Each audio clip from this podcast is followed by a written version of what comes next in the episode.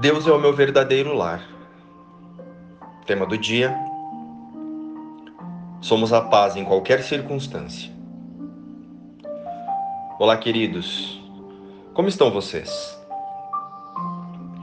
Hoje nós vamos abordar um tema que todos nós, em algum nível, já experimentamos: o apego.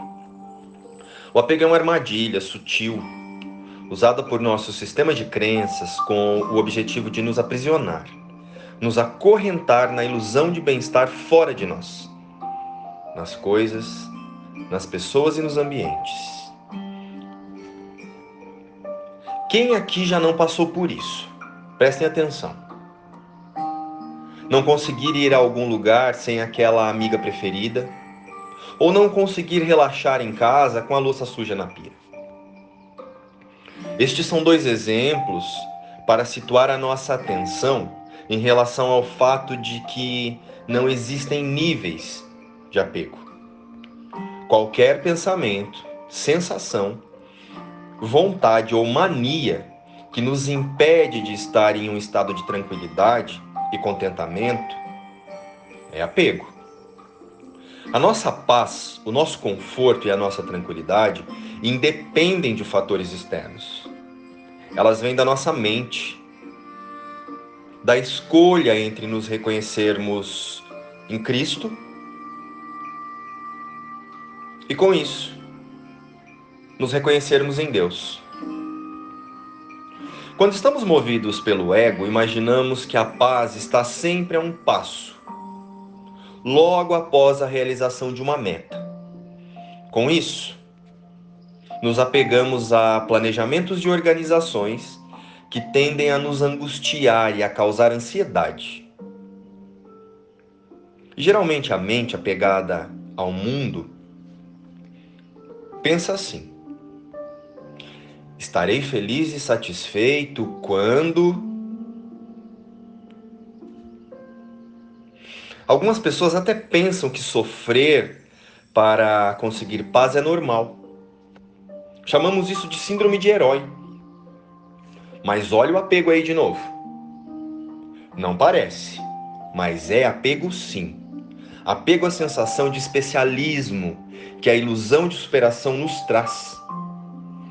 Porém, se observarmos bem o pensamento de base que está movendo os pensamentos que estão elaborando essas metas, encontraremos sempre um apego ali. Apego ao status, que ao concluirmos o objetivo teremos, apego à vaidade, apego ao medo de rejeição, apego às sensações de falta.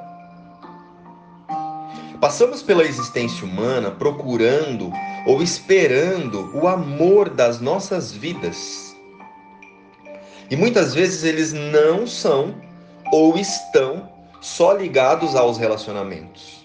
Buscamos esse amor em ídolos, pessoas, profissões, coisas, coisas materiais, manias, hábitos e etc. Vamos refletir. Existe o amor da sua vida e também o amor da sua raiva. E muitas vezes eles são a mesma pessoa, o mesmo hábito ou a meta desejada. Faz sentido para você?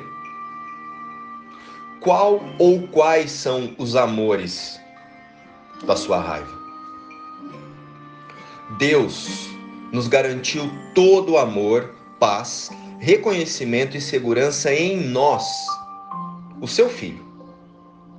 Então, para que tanto esforço fora? Se com apenas o reconhecimento dessa verdade e com o desapego de bem-estar no mundo, podemos acessar essas dádivas e a nossa plenitude. Então, para quê? Para que tanto apego às metas temporárias? Ao observarmos em nossa mente a ansiedade, o medo e a insegurança que vem acompanhada do apego, podemos usar uma chave. e ao menor sinal de ansiedade ou medo nos perguntar: onde está a luz disso? É a pergunta que devemos fazer diante de cada desconforto, até que a luz em nós seja plenamente restabelecida. O Verbo de Deus me é dado para manifestar em palavras. O que é o Verbo de Deus? Meu filho é puro e santo, como eu mesmo. E assim, Deus veio a ser o Pai do filho que ele ama. Pois assim ele foi criado. Esse é o Verbo que o seu filho não criou com ele. Porque nele o seu filho nasceu. Aceitamos a sua paternidade e tudo nos será dado. Ao negarmos que fomos criados no seu amor, estamos negando o nosso ser para ficarmos incertos quanto a quem somos, quanto a quem é o nosso Pai. E a que propósito viemos? Entretanto, precisamos apenas reconhecer aquele que nos deu o seu Verbo na nossa criação, para lembrar-nos dele e assim chamar de volta o nosso ser. Pai, o teu Verbo é o meu. E é isso que quero manifestar em palavras a todos os meus irmãos, que me são dados para estimar como a mim mesmo. Assim como sou amado, abençoado e salvo por ti. Eu sou o caminho, a verdade e a vida. Luz e paz. Nós amamos vocês.